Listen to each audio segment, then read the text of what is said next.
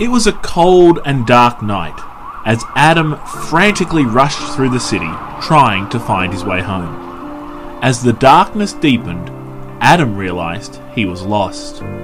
As Adam looked around helplessly, a policeman came along. All right, son. What are you doing out on a night like this? I'm lost. I can't find my way home. Where do you live? Adam didn't know. Can you think of any landmarks or buildings near your home? Yes, there's a church with a big cross.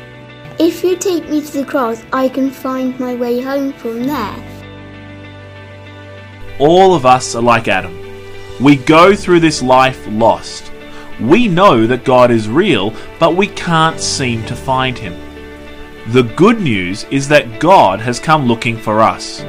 It is by looking at the cross that we see that God has provided a way for us to be found by Him. If you would like to discover who God is, then you need to look to Jesus. Today, turn and trust in Him alone.